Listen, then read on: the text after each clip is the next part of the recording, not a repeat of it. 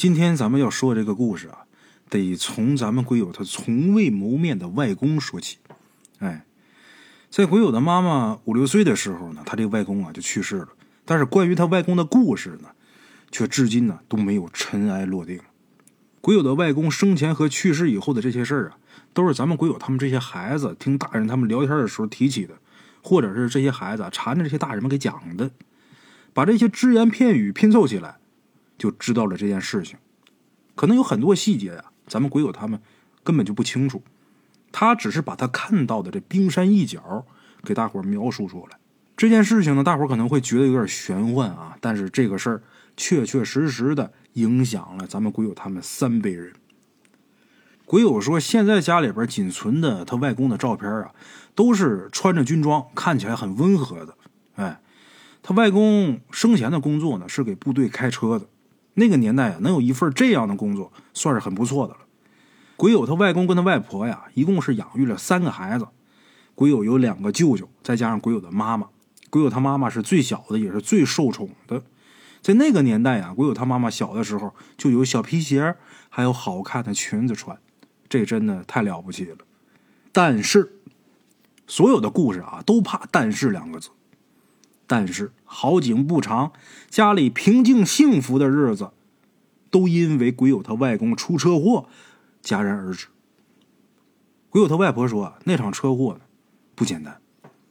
因为在他外公出车祸前的一个月，碰见了一件怪事跟鬼友他外公搭档跑车的是一个从上海来的男的，那人跟鬼友他外公啊岁数差不多大，他把自己的老婆和女儿也都接到了西北这小地方，算是在这地方定居了。有这么一天晚上啊，鬼友他外公还有他的搭档那个上海的男的两个人开车经过咱们鬼友他们那边有一个叫寡妇沟的地方，哎。这上海人开着开着车，想停车方便，但是鬼友他外公告诉他这搭档啊，你别在这儿下车，等开过去再说。那么说，鬼友他外公为什么没让他这个搭档停车方便呢？因为这个上海人他不知道，这地方之所以叫寡妇沟，就是因为啊，有很多跑车的经常在这儿莫名其妙的翻车，只要是出事故，往往都是车毁人亡。那么开车的一般都是男的。那个时候开车的司机啊都是男的，那时候女司机很少了，不像现在啊满大道都是。那时候很少，开车的一般都是男的，出车祸车毁人亡，家里边剩下的女人不就成了寡妇吗？就这么才有这个名字的。本地人都知道这条路比较邪，一般都避开大晚上走这地方。但是走这个地方啊，相比较走其他的路啊，最少得省一个多小时的时间。今天他们俩为了完成部队的任务，没办法才走到这儿。面对这个上海人的疑惑，鬼友他外公啊没在车上给他讲这个其中的缘由，想离开了这地方再说。可是见鬼的是啊，这时候他们却听见前边路旁边传来一阵哭声。这车的速度很快啊，一下就开过去了。两个人都忍不住透过后视镜往后看，但是谁都没看见人。走了一会儿之后，这时候又像刚才一样的哭声又从他前边传来。鬼友他外公事后跟他外婆讲，那哭声啊太难听了，简直可以用鬼哭狼嚎来形容。那上海人呢比较愣，他居然放慢车速想去看一下这路边上到底是什么东西在哭。鬼友他外公一听他有这想法，那还了得吗？就想去阻止，可是还没来得及阻止呢。两个人呢，就听见一声巨响，车胎爆了。两个人大眼瞪小眼，谁都不敢说话。车子就静静的停在路中间，伴随着外边凄厉的哭声和漆黑无比的夜晚。幸运的是啊，两个人等了一会儿，后边突然有车灯照过来，回头一看，原来是部队的另一辆车。而此时呢，那哭声也不知道什么时候已经消失了。回家以后，鬼友他外公惊魂未定的把事情跟自己老婆说了。鬼友他外婆听了之后啊，也是后背发凉啊。两个人本来以为这件事呢就这么就过去了，可是没想到的是，这件事根本就没完。一周以后，厄运就来临了。老年间北方的冬天呢，都是要架起炉子取暖的。现在有些农村地区啊，可能还会用这个啊。而这个东西呢，它是有一个很大的隐患，就是煤烟倒灌导致一氧化碳中毒啊。这种事情时有发生，就包括现在大圣的老家农村呢，也有不少点炉子的。一氧化碳中毒是很厉害的。我前两天看见有人在微信上筹款，就是我们海城呃附近一个城郊结合部那么一个地方，有一小伙子二十岁，就是因为这个煤烟中毒导致一氧化碳中毒，最后导致这人呢虽然说命救活了，但是人成了植物人了。这个呃颅脑损伤啊是怎么回事？我这个具体的啊咱不太清楚。反正这人是废了，所以说冬天点炉子烧煤的时候，大伙可一定要注意，这个是有很大的隐患的啊。咱们闲言少叙，书回正文，在鬼友他外公跟他搭档夜路碰见那奇怪的哭声以后，也就是一个礼拜。那天鬼友他外婆带着几个孩子回娘家，鬼友他外公呢跟一个战友在屋子里边休息，两个人呢还喝了点小酒。后来两个人呢不知道是喝醉了还是什么的。就躺在炕上睡着了，也不知道过了多长时间，有人来找鬼友他外公，怎么敲门呢都敲不开。透过窗子看见屋里边有人，这才发觉不对劲儿。破开门以后，里边全都是煤烟的味道，熏得人直犯恶心。大家伙把这两个人给抬出来之后，送去抢救。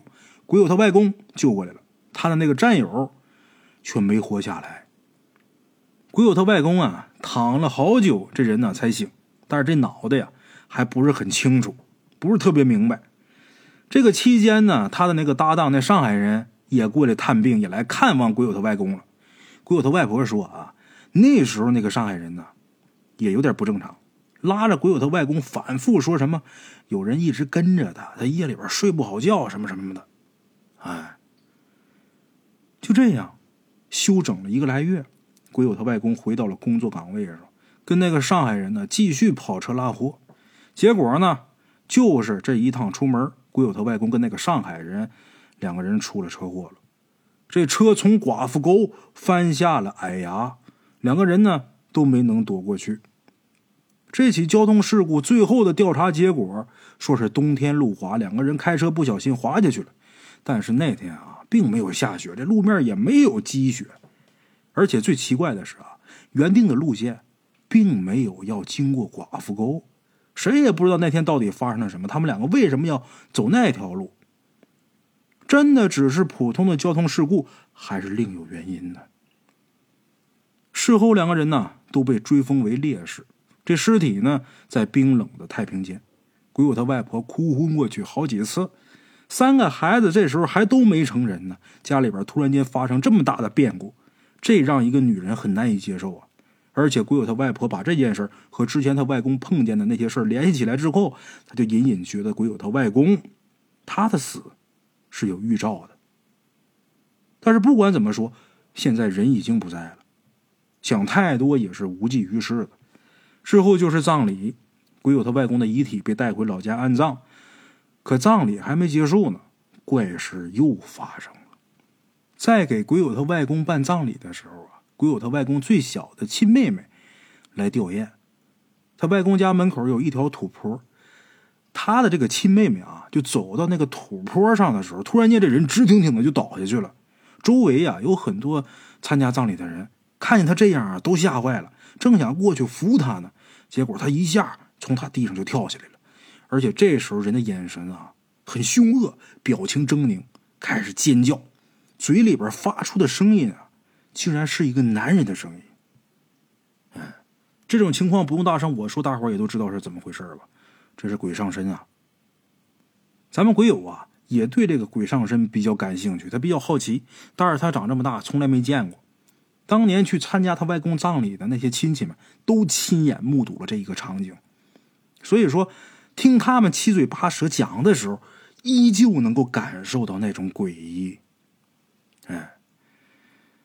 这个鬼友他外公的妹妹，咱们鬼友呢叫姑奶奶啊，可能是各地的称呼不一样吧，也有叫姑姥姥的，但是咱们鬼友他们那儿啊，管鬼友他外公的妹妹叫姑奶奶。咱们鬼友他这个姑奶奶尖叫着在原地转圈，其他人都不敢上前去，就听见他嘴里边发出那种很嘶哑的男人的声音，但是很清晰，大伙都听得真真切切。他嘴里边反反复复的说：“是谁谁谁害的我？是谁谁谁害的我？”周围知情的人都吓坏了，因为这个谁谁谁就是之前跟鬼友他外公一起喝酒，不幸被这个煤烟给熏死的那个战友。哎，来参加葬礼的人呢，有不少部队里的都知道这个人的名字。有胆儿大的，呃，算是咱们鬼友他外公的上级领导，就硬着头皮上去质问：“你说是谁谁谁害死的你？那你是谁？”这领导刚问完。就看见鬼友他姑奶奶一屁股坐地上，开始嚎啕大哭，声音依旧是一个男人很粗犷那个声线，一边承认自己就是鬼友他外公，一边嘴里边念叨着鬼友他妈的名字。周围的人听了小姑奶奶的哭喊，都为之动容，都说这是鬼友他外公放心不下家里的孩子，回来看他们。这时候有人就把鬼友他外婆和三个孩子给叫来了，可是还没来得及说什么。鬼友他这个姑奶奶，突然间往后一仰，躺地上就一动不动了。大家伙七手八脚的把他给抬到屋里边，又是掐人中，又是叫他的名字。好一会儿啊，这人呐才悠悠转醒。醒来之后，一脸迷茫，对刚才的事儿一点印象都没有。家里长辈说啊，可能是因为这个姑奶奶呀，她从小啊就体弱多病，所以呢才能撞上。哎。关于当时鬼友他小姑奶奶说的那个谁谁谁害了外公的事儿啊，大家伙都议论纷纷。但是你又能怎么办呢？那个人已经不在了，已经没了，再去追究这些玄之又玄的事儿，那只会伤害更多的人呢。啊！发生了这件事之后啊，鬼友的这个姑奶奶呢，远嫁他乡，几乎就没再回来过。而那些亲戚聊起这些事儿的时候啊，都是绘声绘色的。每个人都能以独特的视角讲出细节，再加以分析。啊，鬼友他外公入土之后呢，各种灵异事件依旧是不断发生，似乎鬼友他外公啊是在以这种方式诉说他自己的冤死之躯。接下来的事儿呢，是鬼友他外婆亲口告诉他的，因为他外公去世，他外婆呢受尽了苦楚，一个人把几个孩子拉扯大，落下一身病痛，所以当鬼友他外公说起他外婆的时候。不仅有追思和怀念，还带有几分对自己丈夫的埋怨。鬼友他外公下葬以后不长时间，他外婆呀整天就浑浑噩噩的，每天都是以泪洗面。刚开始的时候还有亲戚朋友啊过来陪着来安慰他，但是久而久之啊，人大伙也都有自己的事儿，慢慢来的就少了。这苦难呢还得是自己一个人受着。等夜深人静的时候，孩子们都睡着了，他辗转反侧的睡不着。最后只能是一宿一宿的干坐着，等到天亮。哎，话说初春的一天夜里啊，鬼友他外婆在炕上躺着睡不着，突然间听见自己的大儿子，也就是鬼友的大舅，小声在那嘀咕，说耳边有一只苍蝇在飞。鬼友他外婆啊没当回事就想着这个时节哪可能有苍蝇？但是过了一会儿啊，他自己也听到了那种飞虫的声音。一直在他们几个上空盘旋，吵得人心烦。鬼友他外婆起床，把这灯烛啊给点亮，举着灯烛照了半天，也没看见什么苍蝇啊。鬼友他外婆吹了灯，又回床上躺着，还没来得及拉被子呢，就听见屋外啊传来一阵巨大的叮叮当当的声音，就像是啊谁拿着筷子在敲碗敲碟接着就听见有人把以前那种洋瓷杯啊拿起来，又放到桌子上的声音。这些声音不断的在重复，鬼友他外婆全身汗毛倒立，僵硬着身体，躺在床上静静的听，不敢动啊。那杯子开始的时候还是轻轻的放，后来那杯子落在桌子上的声音越来越重，越来越重，就好像有人在发脾气似的。最后砰的一声，这杯子简直就是直接被扔在桌子上然后落在地上，发出一声巨响。几乎是同时，炕上躺着的几个人都惊坐起来，在月光下面面相觑。外屋这会儿也没动静，鬼友他外婆也不知道哪儿来的一股狠劲儿，腾的一下下了炕，冲到外屋。两个舅舅，男孩嘛，胆子也大，跟着出去了。这时候就看见外屋的地上赫然躺着鬼友他外公生前喝水用的那个搪瓷杯。这种事情啊，发生了不止一次，而且每一次都伴随着飞虫的声音。鬼友他外婆说，有一次他看见过那虫子，不是苍蝇，长得是那那种挺大的那种飞蛾。鬼友他外婆啊，在一个人的时候，有的时候就很生气的对着空气怒骂，骂鬼友他外公：“你早早的就把我们给撇下了，你死了你还不安生，回来吓唬孩子，哪有你这样的呀？”后来慢慢的，家里啊就不会再出现这种声音了。鬼友他外公在世上留下的痕迹啊越来越少，孩子们对他的记忆也慢慢的模糊了。可是呢，鬼友他外公的灵魂，时至今日，依然没有得到安宁。在投稿之前呢，咱们鬼友呢想找他妈再了解一下关于他外公的事但是每次啊，咱们鬼友一问他妈这方面的事啊，都有点心虚。因为咱们鬼友是一个女孩，他妈也特别讨厌她一个女孩喜欢什么鬼啊神这些事儿的，不愿意让咱们鬼友啊研究这方面的事儿。哎，果不其然，咱们鬼友在投稿之前一问他妈，他妈瞪了他一眼，就去看电视了。鬼友他外婆说呀，几个孩子里边最像他外公的，就是鬼友他妈妈，不管是容貌还是性格，哎，都很像。可惜鬼友他外公去世的时候呢，鬼友他妈妈那时候还太小了。也记不得什么，倒是咱们鬼友他二舅是这几个孩子里边啊被影响最深的一个。相比较鬼友他大舅的沉稳干练，鬼友他妈妈的温柔和谨慎，鬼友的二舅啊就是家里的逆子。鬼友他外婆这老太太，只要一聊起来自己这二儿子，就说这小子是个鬼灵精，可惜他那精明和城府啊没用在正道上。鬼友他二舅由于是过于贪玩。导致他在大学期间呢退了学，后来因为烈士子女的身份呢，工作倒是给解决了。有了工作你就好好工作吧，没有他没干多长时间呢就辞职了。辞职之后呢自己做生意，开了一个石子厂啊。后来呢因为赌博把这个厂子给败了个精光。咱们鬼友也说，我这么抖我二舅的旧历史啊也挺不好的。但是我二舅啊因为这些经历啊，最后他痛定思痛。从打城里回到了老家，把很久没人住的破窑洞啊盖成了非常漂亮的现代化农家小院而且还做了点小生意，这日子啊过得挺滋润的。可是就是因为他这一举动，让他碰见了不少怪事据咱们鬼友他二舅讲啊，他搬回去没多长时间，有时候半夜睡得迷迷糊糊的时候醒过来，总能看见这窑洞的窗外呀站着一个模糊的人影。咱们北方的朋友应该能知道啊，这场面得有多惊悚。因为一般的窑洞，这个炕都在窗子底下，而且这窗子又特别矮。如果睡在靠窗边那感觉你们大伙想是不是特别刺激？哎，如果说这个还可以归咎于睡得迷迷糊糊看花眼了，那么接下来发生的事儿，还是让咱们鬼友他二舅变得越来越迷信的真正症结。这件事情发生不久以后啊。鬼友他二舅的邻居突然间找上门，支支吾吾的就说自己家已经去世的老人回来托梦，说在底下过得不是很好。鬼友他二舅就当是故事听呗，而且你家老人过得不好，关我什么事儿？哎，但是这个邻居啊，每次见了他就说这事儿，次数一多，鬼友他二舅就觉得这个人肯定是话里有话，就追问了一下，结果邻居就告诉他，在梦里边。老人说过得不好，是因为鬼友他外公总欺负他。鬼友他二舅一听这话，气不打一处来，就感觉挺莫名其妙的，但是又不好发作。你说这都是一个村的，又都是同姓的亲戚，而且去世的老人呢，算起来也算是长辈，生前跟鬼友他二舅的关系还不错，感觉生气也没办法啊。后来呀，那个邻居就跟鬼友他二舅俩人就商量，就是说老人总是托梦。他肯定是有原因的，要不咱们一起去坟上去看看行不行？